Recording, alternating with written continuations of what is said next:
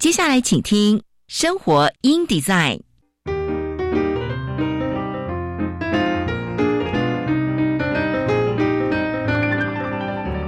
美好早晨，来一段爱智之旅吧！漫步在社会的街角，开启我们与自己的对话。穿梭在文化的回廊，重拾我们与土地的羁绊。生活 in design，为理想生活提案，设计所有幸福的可能。周一到周五早上九点到十点，我是佳妮，欢迎收听生活 in design。各位听众朋友们，早安！欢迎收听《生活 in Design》，我是佳妮。今天呢，我们的礼拜四又来到了我们的生活法律通。今天呢，要来跟各位分享哦，关于营业秘密。如果有看过这个《海绵宝宝》的听众朋友们，一定会对一个剧情不陌生，就是呢，每次我们的蟹堡王。我的竞争对手海之霸的皮老板，他总是呢会想尽各种方法，不断的尝试来想要偷取到这个美味蟹堡的秘密配方。哦，虽然每次都获取失败哦。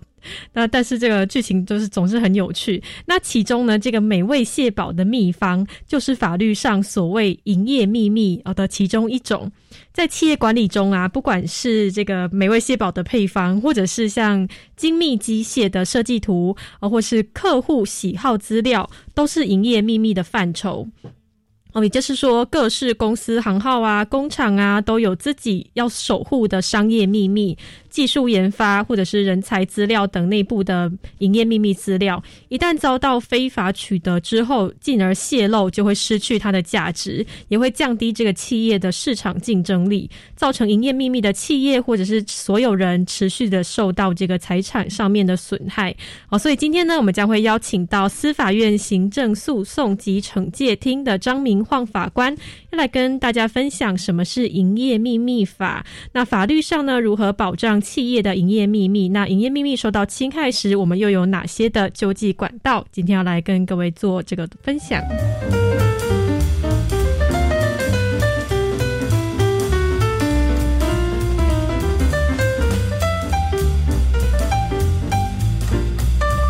那跟各位分享我们今天的天气哦，太阳又出来了，我们的天气呢大多都是晴天哦，晴到多云的天气。午后，东北部地区跟其他山区会有局部短暂雷阵雨。那主要白天都是高温炎热，中午前后紫外线指数容易来到过量至危险的等级。哦，那各地的高温大概来到三十二到三十五度之间。大台北盆地东半部以及中南部会有局部三十六度以上的高温。哦，南投更会有三十八度及高温发生的几率。东南部呢，有机会出现焚风的现象，所以如果是外出的话，要记得补充水分，并且要做好防晒的工作。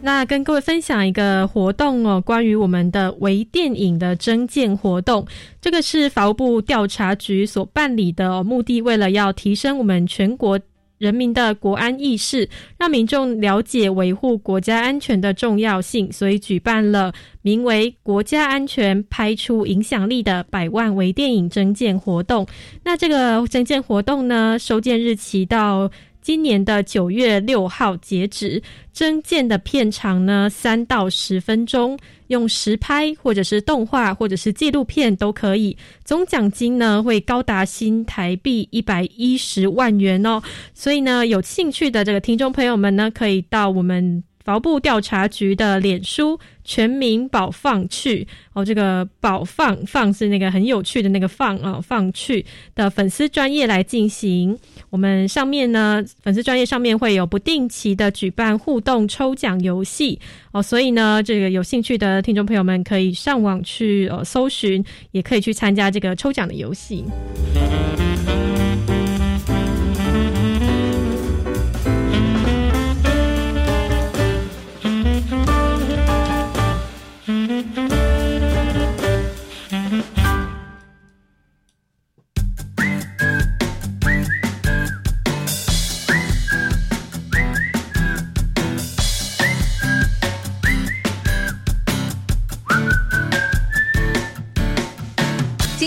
夯话题。今天的今日夯话题呢，也是来谈谈关于营业秘密这件事情。哦，近期呢，其实不少涉及营业秘密的案件都在这个媒体上面的版面。从知名的会计事务所哦，到这个电动机车龙头，到晶圆代工厂跟美国企业之间的这个跨国营业秘密的案件，其实都攸关于企业关键技术、客户资料外泄。企业对于营业秘密的保护，其实已经成为是一个不容忽视的管理。责任哦，许多企业针对关键技术知识，采取营业秘密作为保护的方式，比重甚至远远超过专利啊。例如说，我们的台积电有九成的这个智慧财产，就是透过营业秘密来保护，只有一成左右是申请专利，所以可以看得出来营业秘密的关键性啊。那近年呢，也发发生了不少离职员工或者是合作的厂商加入了对手的阵营，摇身一变呢，就变成竞争者。好，透过这样的方式不当的侵害营业秘密，所以公司呢面临老臣背叛的心力交瘁哦，以及竞争力丧失的危机，就必须要尽速的展开两种方式的处置。第一个呢是搜证，第二个是停损。好，所以公司发生疑似营业秘密外泄事件时候，最重要的就是要立刻进行搜证，确定营业秘密被侵害的程度以及犯罪的事实。那另外一个方式呢，是要停损，哦，针对营业秘密管理上的漏洞来做一个补强，并考虑在合法前提下来解雇这个侵权的员工。哦，那此外呢，法官在这个类型的案件中，企业对营业秘密的把关是否有效的对员工强调说，诶，我们企业很在乎这件事情，也是这个判决当中的一个很关键的一部分哦。其实最有经济有最经济有效的防御措施，就是在对新进以及在职员工定期举办教育训练，哦，确认营业秘密保护的管控要求有确实有效的传达给每一个人，哦，并且要反复提醒，这也成为企业。呃，自己应该要去呃注意到的管理责任。那在绝大数的营业秘密侵害案件中，A 公司的员工哦带着营业秘密跳槽到 B 公司，通常 B 公司他是知情的，所以依据《营业秘密法》第十三条之四规定，针对同一犯罪行为，可以同时处罚 B 公司。哦，不过呢，如果 B 公司真的不知情，就必须要提出确切的证据。建议企业在面试员工的时候，对于这个用。禁用以及指挥监督，也要善尽调查的义务。例如说，了解面试者他在企业工作的记录以及评价，并且在面试过程中强调公司的政策哦，绝不会侵害他人的智慧财产，并且请员工签立切结书哦。若有必要的话，员工就职后所从事的业务范围应该在。一个合理的期间内与前一份工作的职责有所区隔，透过类似公部门的这个旋转门的条款把关，避免说公司因为员工个人而涉及这个诉讼。哦，所以呢，在这个资讯爆炸的时代啦，其实想要维持竞争的优势，不仅是技术要领先，其实呢，这个营业秘密也非常的重要。所以。接下来呢，我们身为底在，我们先休息一下，听一首歌。歌曲回来，我们就会请到我们司法院行政诉讼及惩戒厅的张明芳法官来跟我们更详细的介绍什么是营业秘密法。那我们又该注意到的重点是什么？那我们接下来听的这首歌呢，是梁静茹的《用力抱着》。我们先休息一下。我心里也有的忐忑，时间跟我说会好的，决心放好了，这一次非你不可。No，若这不是爱，那有过的是什么？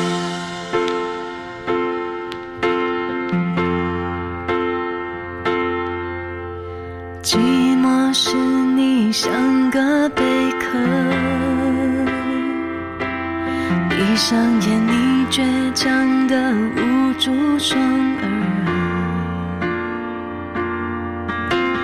背对背的坐着，我们用沉默在拉扯，看谁的泪先输到吧。是你不够严格总忘了能够牵手多么难得我不怕生命有挫折。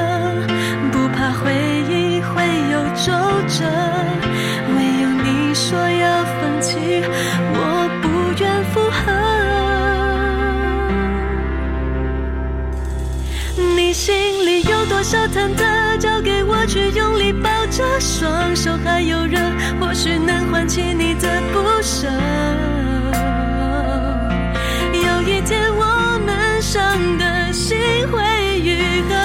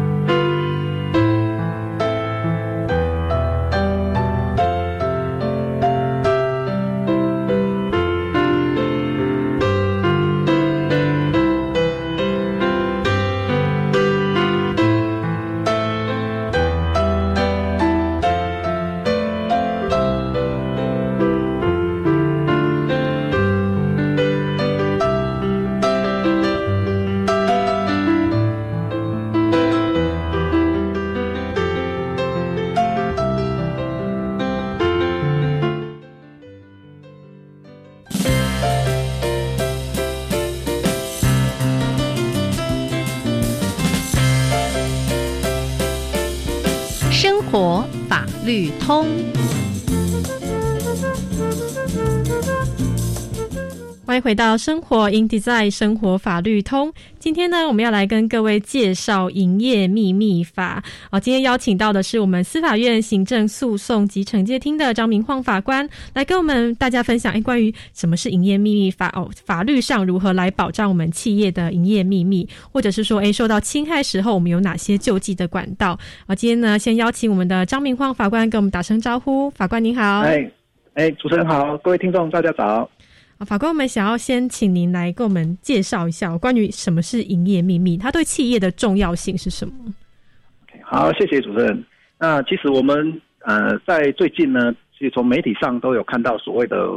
护国神山或所谓的护国群山的这些用语这样子啊。那其实，诶，我们台湾本身呢，啊，因为我们因为呃地理位置的关系呢，我们最主要都是靠呃。国际贸易哈来维持我们的一个经济这样哈，是那相对的，我们国际贸易的一个市场的一个竞争的结果呢，啊，企业本身的一个经营呢，或者说它企业本身的一个技术呢，应该就是说维持它经营的一个最大的一个因素这样子哈。嗯，那因为目前诶，在这个呃全球化的一个趋势下呢，那企业它对它的一个经营或者它的技术的研发。他的这个人才资料等等等的这些资料，这些营业秘密的这个资料呢，他一定要保守哦，一定要守住这样哈。那要不然对这些资料，如果一旦遭受非法的一个窃取、去泄露之后呢，他很快的哈，他可能就借由这些，哎，我们现在网际网络非常的方便哈，那可能就会流传到竞争对手那边去哈。那竞争对手他取得这些资料之后，也许他。落后很多年的技术一下子就会赶上来的哈，那是相对的而言，对我们的这些台湾的一个企业本身在国际的竞争力，它就会被削弱。嗯，尤其如果是比较比较比较一些，诶，相对于技术比较落后于我们台湾的一些国家呢，他们相对他们在劳力上，他们的成本是比较低一点的。是啊，那他取得我们高端技术之后呢，他们运用他们基本的一个比较廉价的一个劳力呢，他们来生产的一个产品。相对在市场上，它竞争力就会更强。嗯，那对我们台湾的这些企业的一个经营呢，就会面临的一个很大的一个困境这样子的。是。那其实除了这个企业本身的一个经营的秘密以外呢，因为我们台湾也有许多的一个国防的一个工业哈，那其实是要跟民间来相结合。很多国防的工业是委托呃民间来呃生产或制造。那这些民间的这些企业。将这些国国防所委托的这些秘密呢，啊，如果一旦被拿走或者被窃走的话，那相对的对我们国家的一个国防工业的一个发展，以及国家一个安全的维护，都是一个很重大的一个影响。嗯，那所以呢，这个企业本身的一个营业秘密的守护呢，那不是只有单纯的针对企业本身，那也会牵到牵涉到国家的一个层面哈。嗯，那由于。另外一个角度来看，就是这些营业秘密，如果企业没有守好，没有守护好，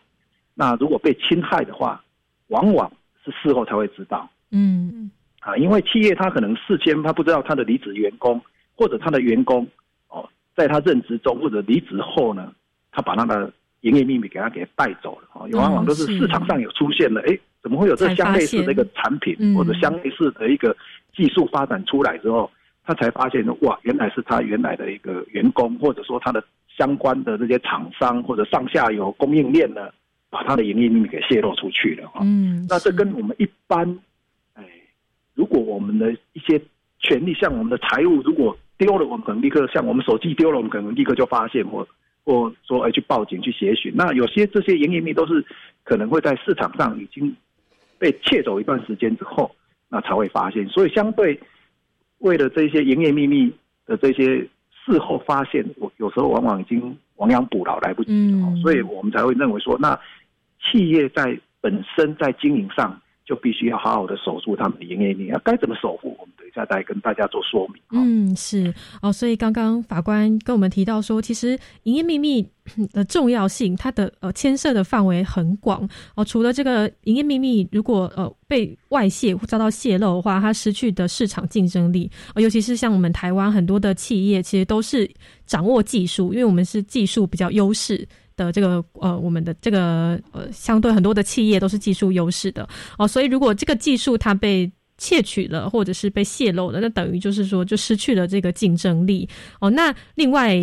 法官也有提到说，关于 很多的企业其实也都会牵涉到这个国防、军事、工业的营业秘密哦，所以其实它就会被提升到是变成是一个国家安全层级的问题哦。那刚刚其实讲到这些企业啊的市场竞争力，也是整个国家的经济的问题哦，所以其实它牵涉到的还蛮广泛的哦。那刚刚法官也有提到说，哎，这个事情这种营业秘密如果被泄露了，其实往往都是。早就已经泄露出去的哦，那最后要如何进行这个 补强，其实都是很后续的事情。但是如何在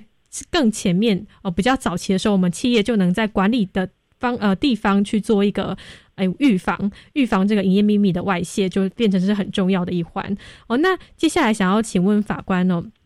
因为呃我们也会听到说，有些公司它是专利权。哦，它的这个技术是用专利权的方式来保护的。那专利权跟营业秘密又应该要如何来区别呢？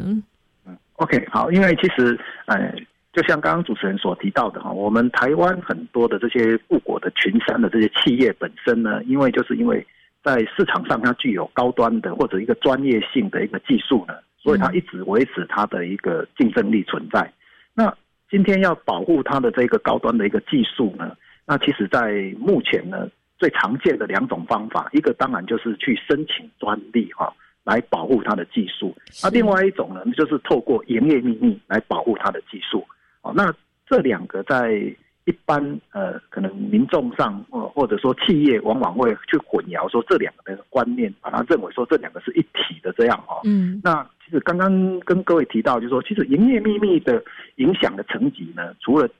企业，甚至延伸到国家以外。那相对的，对我们的人民其实影响也很大。大家可以想想看，如果今天我们的企业因为营业秘密的一个丧失，它失去了它的竞争力之后啊，嗯，那它没办法经营，那其实相对的这些所有它的公司的员工，那可能因此也没办法去呃继续去工作哈。是。那如果今天这些员工呢，他因为不知道哦而去把这些营业秘不不小心疏忽去泄露出去啊，或者说他今天对这个营业秘管他有疏忽泄露，泄露给对方，或者说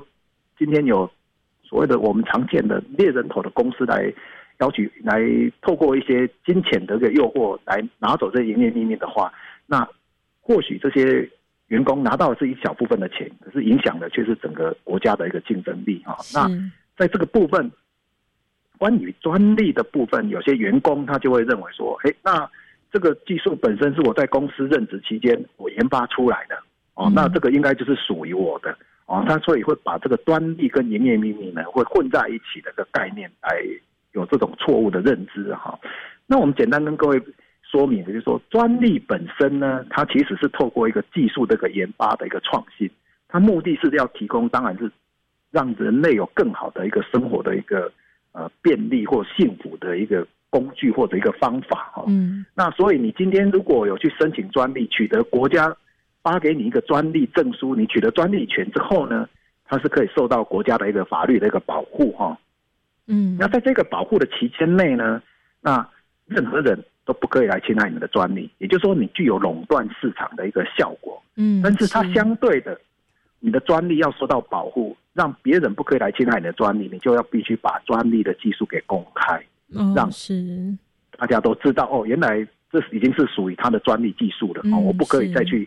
侵害他的，我不可以再用这个类似的或相同的技术去生产产品，要不然这样就会侵害到人家的专利权。可是我们刚刚讲的营业秘密本身呢，它在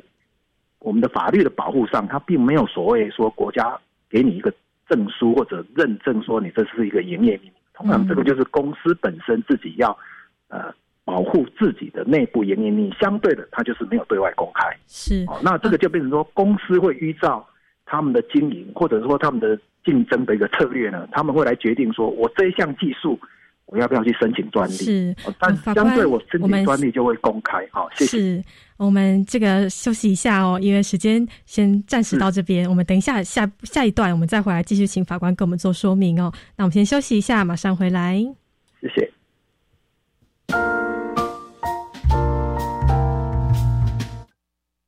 我是博物大玩家德芳。面对 Coffee，我们来到防疫新生活。大家线上逛博物馆，享受网络资源，少出门，多警觉，口罩佩戴好，健康防护不能少，照顾自己，彼此关心。欢迎收听每个礼拜四上午十点零五分到十一点钟《博物大玩家》，让艺术好心情陪您度过疫情艰难期。高中理化科目要如何线上学习呢？教育部持续扩充学习资源，例如在 YouTube 平台上面就增加了我们熟悉的英才网，以及和国教院与台达文教基金会合作开发的台达摩克师频道哦。那除了理化以外，还提供了哪些内容呢？还有高中数学、生物、地球科学等一共五种学科学习资源，另外还有技术型高中数学和电机电子群科的核心科目哦。以上广告由教育部提供。转吧转吧，风力发电机。乖孙呐，你这欢喜是在唱什么歌？阿妈，听说最近苗栗外海完成台湾第一座海上风场，很酷哎。哦，都是伫海边观察就最大机电风机哦。黑不是电风啦，是风力发电机，能把风变成电。风力发电真厉害哦，无污染，真环保呢。离岸风电无污染，友善环境，能源永续。以上广告由经济部能源局提供。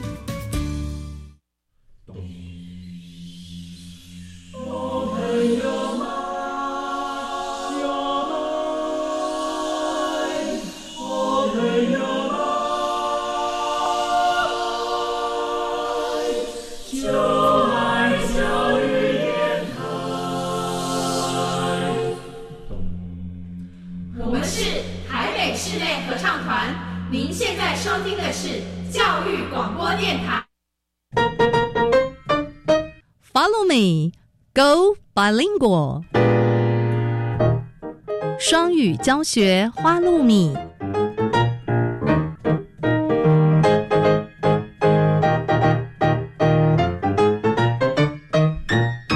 Hi everyone, I'm Neil. This is Follow Me, Go Bilingual. Planning to become a bilingual nation, our country tries to instill English into our daily lives, including the radio shows. And today, we're going to learn some new words from the news report. 欢迎来到双语教学花露米节目。今天我们将听英古新闻学英文。在饭店，万一遇到有新冠肺炎症状的顾客，该怎么办呢？针对这个情况， 南非旅馆想出了一个好方法。South African hotel gets COVID-safe robot staff。南非旅馆雇佣防疫机器人作为员工。A South African hotel now has robot staff that can safely help customers with symptoms of COVID-19. Hotel Sky has one location in the wealthy Sandton area of Johannesburg and plans to open a second location in Cape Town in March. Both hotels will have three robot staff. At Hotel Sky Stanton, the three robots are named Lexi, Mikak, and Ariel, while the hotel's human staff must wear face masks and keep a safe distance. The robots can interact with guests more freely. The robots can deliver room service and give travel information and can take as much as 300 kilometers of luggage to guest rooms from the hotel lobby. The robots aren't the only part of a stay at Hotel Sky that has been automated. Guests also use the hotel's app to check in and check out and order room service. The app is even used as a door key. Herman Britt, the hotel's general manager, told Reuters that guests can also use the app to choose whether to interact with the robots or human staff, unless they have symptoms of COVID 19. Hotel Sky is the first hotel in Africa to use robot staff and also has a self playing piano in its Galileo Piano Lounge. In Japan, robots have been used to look after hotel guests with COVID 19 symptoms since mid 2020 when the Japanese government reserved hotel rooms for people with mild symptoms to free up space in hospitals. Hotel Sky 位于约翰内斯堡富饶的桑顿区，预计三月在开普敦设立第二间分馆，两间旅馆都将配有三个机器人员工。Hotel Sky 的三个机器人分别叫做 Lexi、Mika 和 Ariel。 旅馆的人类员工 必须佩戴口罩，保持安全距离，而机器人呢，则能不受限制的跟宾客互动。机器人可以执行客房服务和提供旅游资讯，还可以帮贵宾从大厅搬运至多三百公斤重的行李。And now let's learn some related vocabulary. Automate, automate. To use robots, computers, etc. instead of people to do something. 使自动化. For example, most aspects of the manufacturing process have been automated. 大多数的制造过程都已经被自动化。Interact, interact. To communicate or to be involved with someone or something. 互相作用，互相影响。 For example, I interact with my manager on a regular basis. 我定期和我的经理互动。Lobby, lobby. A large open room inside the entrance of a hotel or public building. 大堂门厅。For example, I'll meet you in the lobby. 我们大厅见。Now, let's review the three words we learned today. Automate, automate, 使自动化。Interact, interact, 互相作用，互相影响。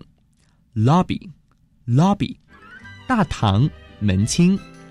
That's it for Follow Me, Go Bilingual. I'm Neil. See you next time.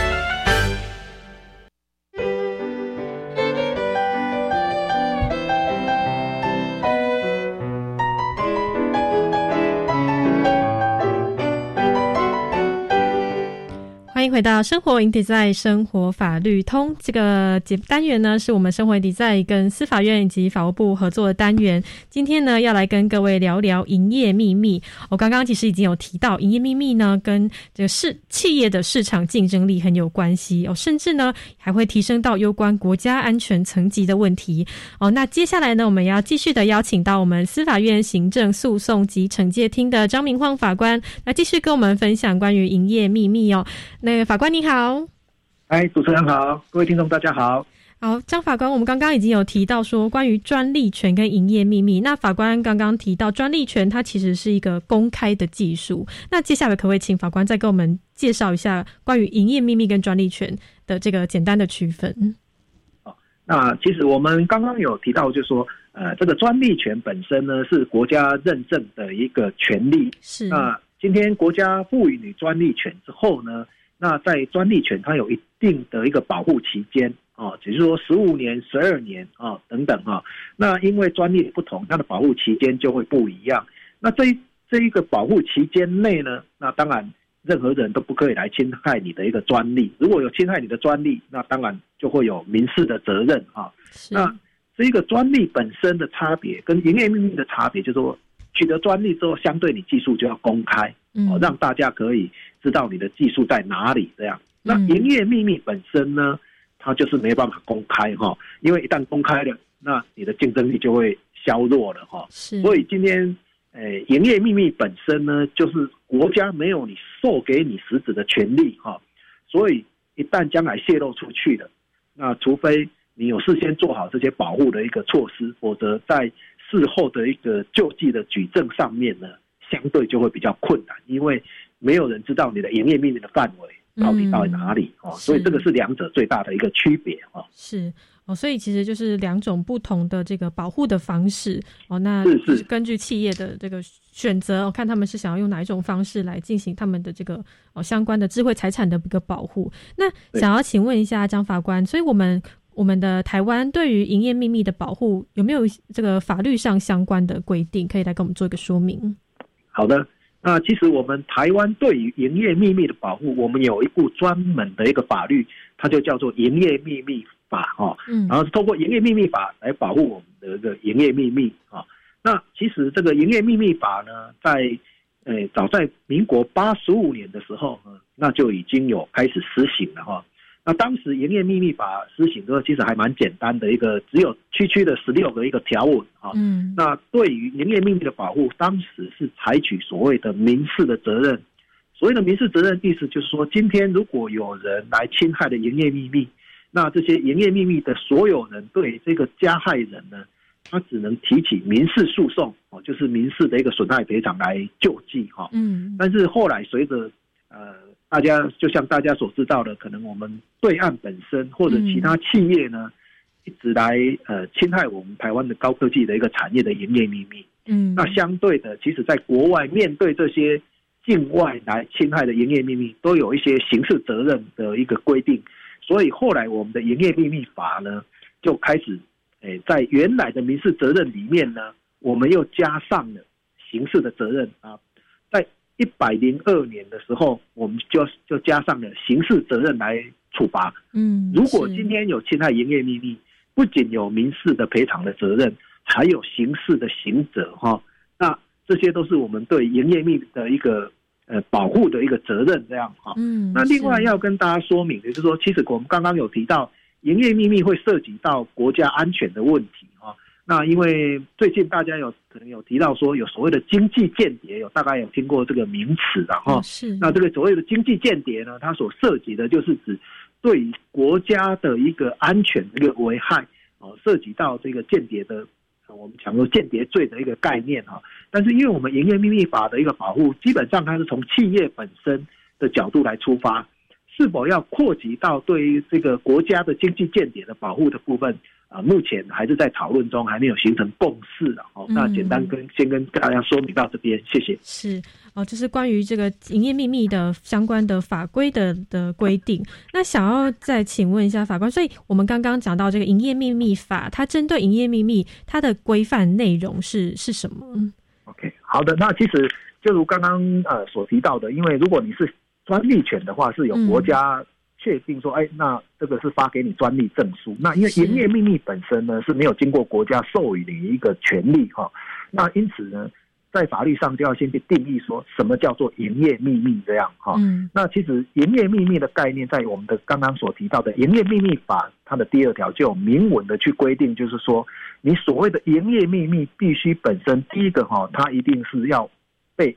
这个还没有被公开得知的这一个。资讯哦，当然，如果一旦被公开，那就没不能叫秘密了。这样哦，是对。那第二个就是说，除了它是有秘密以外，第二个它必须是具有经济价值的一些技术跟资讯啊，也就是说，这个资讯本身一定要相对的经济的价值。那如果说没有经济价值，那当然就没有保护的必要性。这样是。那第三个，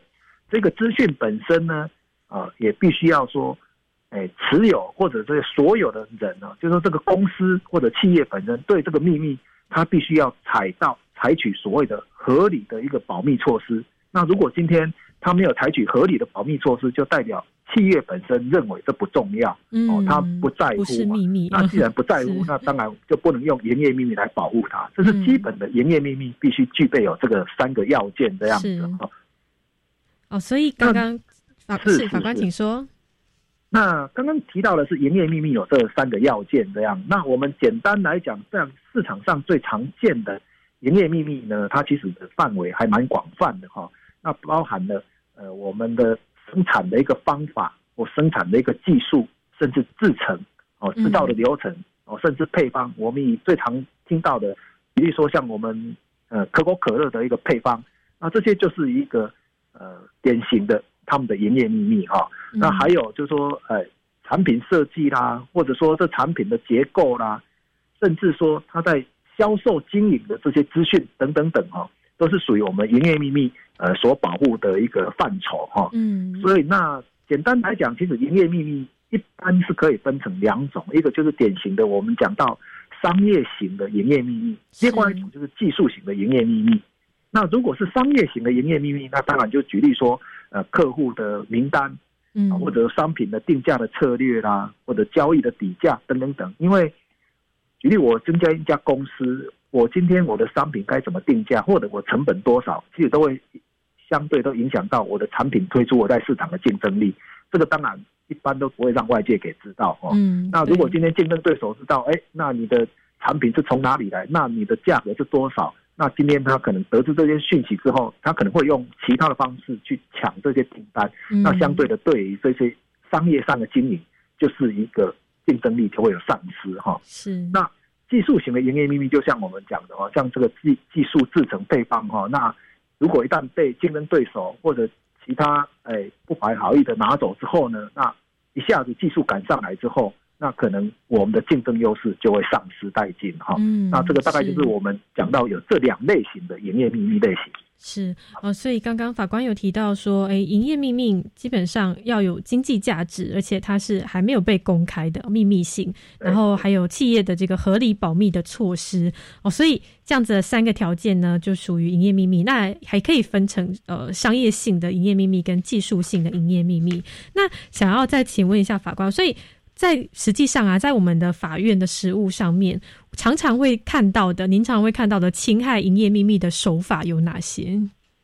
？OK，好，那其实呃，就是我们刚刚讲说，从我们一百零二年营业秘密法开始增订有刑事责任以来呢，那企业呢开始会大量的对侵害营业秘密的部分呢，他们会透过诉讼的程序来救济哈、嗯因为以前还没有刑事责任的时候呢，只有民事赔偿的话，往往这个效果其实不是很好。大概透过赔偿的话，呃，很难遏止这些所谓的侵害的一个行为的发生哈、嗯那从有刑事责任之后，我们在实务上看到很多案例呢。那我们大概把它归类起来哈，大概有下列几种的一个侵害的一个行为的一个手法哈。那一种最常见的就是员工他在离职以前，他就预知他他已经知道他要离职的，嗯那这时候他就先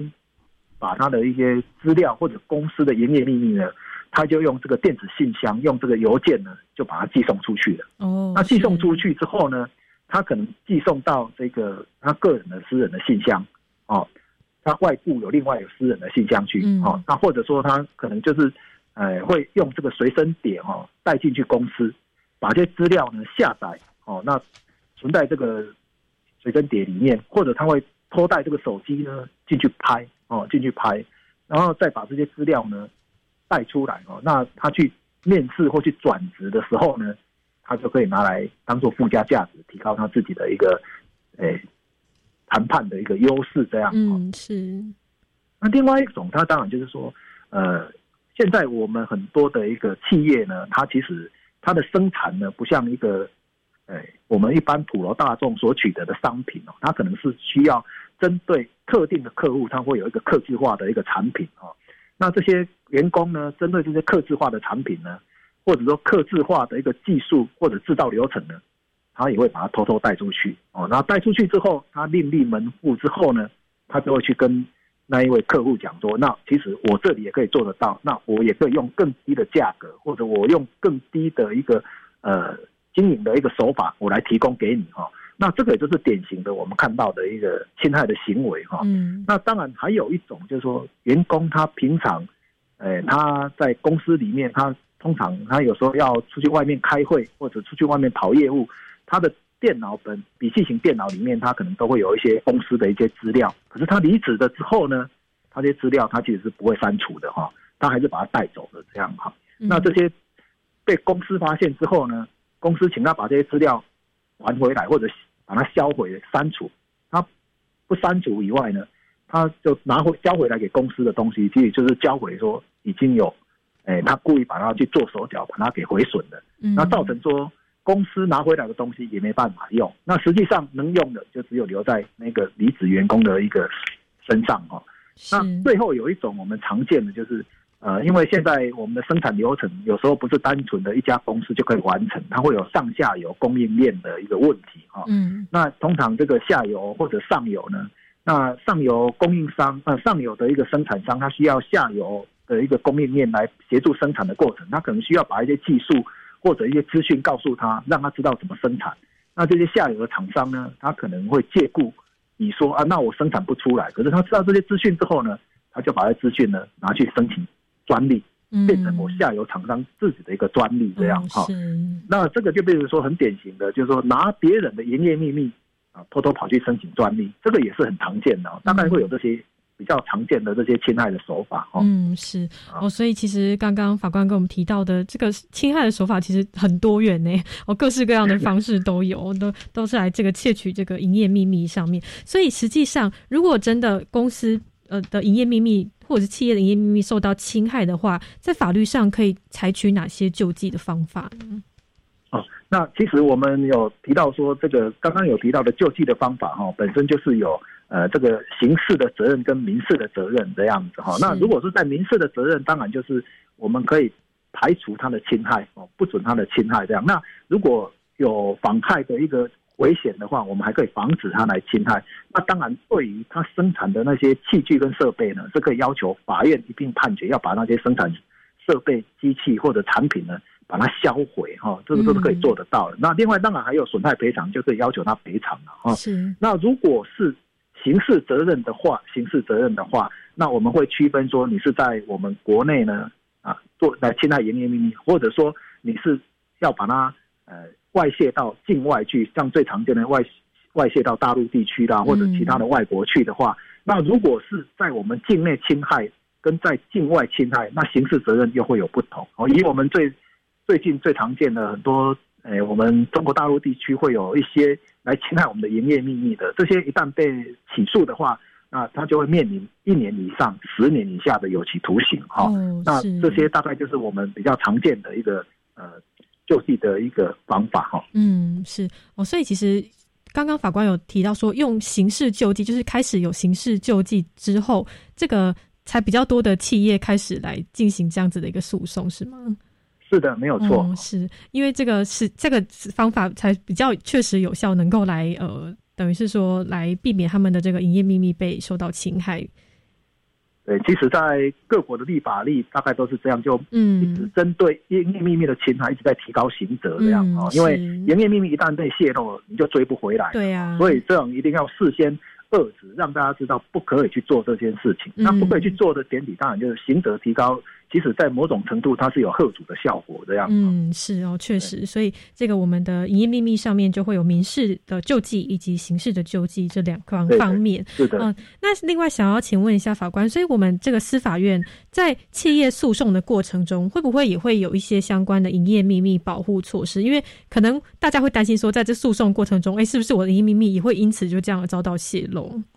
是的，没有错。因为其实我们刚刚所提到的是说，你今天企业的营业秘密遭受侵害的，那他走诉讼救济的途径，那一定经过呃以刑事责任而言，他经过检察官起诉到诉讼到法院来的时候呢，那就会面临到说，哎，那我今天公司我要去证明说这是我的营业秘密，我一定有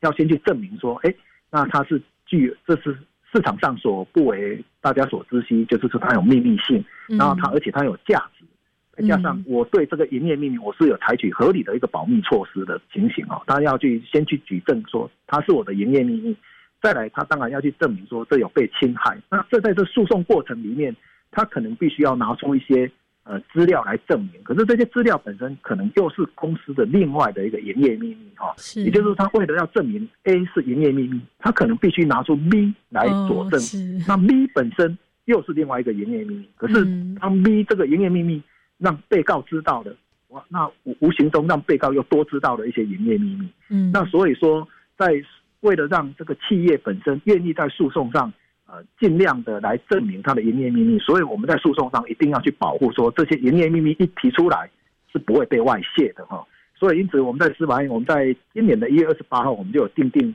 法院地方法院办理营业秘密案件的应注意事项，就是从案子一进到法院，一直到将来连判决书出来之后，我们都要去做判决书，去做适当的遮掩，让外界看到判决书不知道内容营业秘密的内容是无法让你得知的这样子哈。嗯那另外在目前呢，那呃我们还有针对呃秘密保持命令的一个规定。所谓秘密保持命令的规定，就是说今天在诉讼过程里面，被告要来看到这些资料